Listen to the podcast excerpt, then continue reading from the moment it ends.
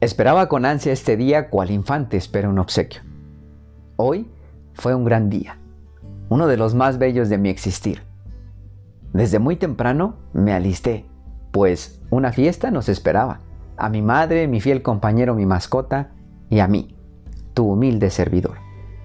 Me dispuse a elegir mis mejores prendas, mis mejores atuendos. No dejé nada para otra ocasión. Esta era la ocasión perfecta para lucir radiante y elegante. Mi madre, por su parte, pedía aprobación y opinión acerca de lo que llevaríamos a nuestra reunión. Quería lucir perfecta y es que cuando de reuniones familiares se trata, uno debe poner mayor empeño en ello, ¿no crees? Las preguntas de mamá no se hicieron esperar. Que si combinaba, que si se veía gorda, que si estaba doca al evento, zapatillas o botas, preguntaba. Lo único que atiné a decir es que se miraba perfecta y radiante y que no debería de preocuparse por otra cosa que no fuera por tomarme del brazo y caminar a mi lado. Por fin estábamos listos para ir a nuestro encuentro familiar. Mateo, mi mascota como siempre, al frente. Solo que esta ocasión con un moño en colores. Él siempre estaba dispuesto a mostrarnos el camino a seguir. Lucía, mi mamá, paso a paso y tomada de mi brazo, Platicaba un poco sobre cualquier cosa. Para ser honesto, no recuerdo bien esa parte. Estaba hundido en mis pensamientos. Yo, un poco nervioso pero feliz, me dispuse a disfrutar de todo aquello que se presentaba a mi alrededor. Era mágico. El olor a incienso me recordaba nuestras raíces. El aroma de la flor de cempasúchil me embriagaba de manera natural. Y en el suelo Parecía que se trataba de una postal enigmática que me invitaba a caminar entre nubes. ¿Y qué decir de las velas? Me mostraban la luz, el camino. Ahora entiendo esa canción. La luz siempre nos guiará a nuestro hogar. Y así, paso a paso, me regocijaba de las maravillas que podía percibir. Por un momento perdí la noción del tiempo hasta que Mateo y mi madre me hicieron saber que estábamos próximos a llegar. De hecho, el camino color naranja y las veladoras nos indicaban que estábamos en casa, en casa nuevamente.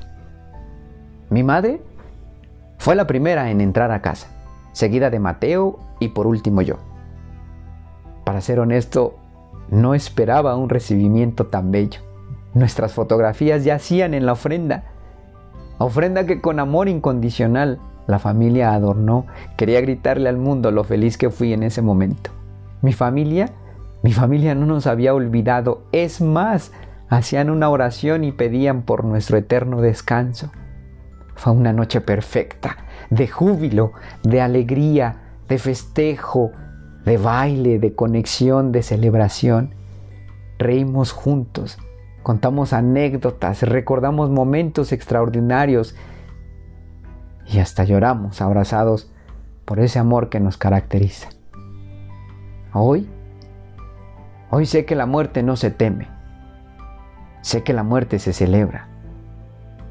Hoy sé que la muerte no es un fin, es el principio de algo extraordinario. Sé que la muerte no se para, por el contrario, une a las familias completas, Sé que la muerte no es desdicha, es honrar a los que ya no estamos en vida. Sé que la muerte no es oscuridad, es luz, es colorido. Porque la muerte se honra, se acepta y se abraza y aunque no me gusta verlos llorar, me doy cuenta que poco a poco encuentran esa paz. Y eso es algo que valoro en demasía. Familia mía, sepan que nosotros estamos bien. Mamá no tiene dolencia alguna. Ha regresado su memoria. Es divertida, elocuente, llena de vitalidad y de energía como solía serlo. Lo sigue ayudando, lo sigue extrañando desde aquí. Mateo, mi compañero, mi eterno guardián, nos ayudó a llegar a nuestro nuevo hogar. ¿Y yo? Yo soy inmensamente feliz. Sigo haciendo lo que me apasiona. Servir al prójimo es mi actividad favorita. De dolores o padecimientos debo decir que aquí no existen. Lo único que hay es júbilo, y amor. Ahora es tiempo de regresar a casa, a nuestra tierra de los muertos, a Mixtlán. Yo la llamo tierra de ángeles, el lugar donde los elegidos hemos llegado para hospedarnos después de la muerte. Sepan ustedes que los visitaremos año con año. Sin embargo, debo pedirles que no es necesario esperar un año para recordarnos o celebrarnos. Día a día pueden hacerlo desde un recuerdo hasta una plegaria. Eso nos ayudará a saber que seguimos presentes en su vida, que seguimos presentes en sus pensamientos. Gracias, familia. Gracias, Dios los bendiga a todos. Mientras tanto, y como decía mi locutor favorito, sean felices, aunque se acostumbren. Nos volveremos a encontrar muy pronto. Hasta entonces, hasta siempre. En memoria a nuestros muertos.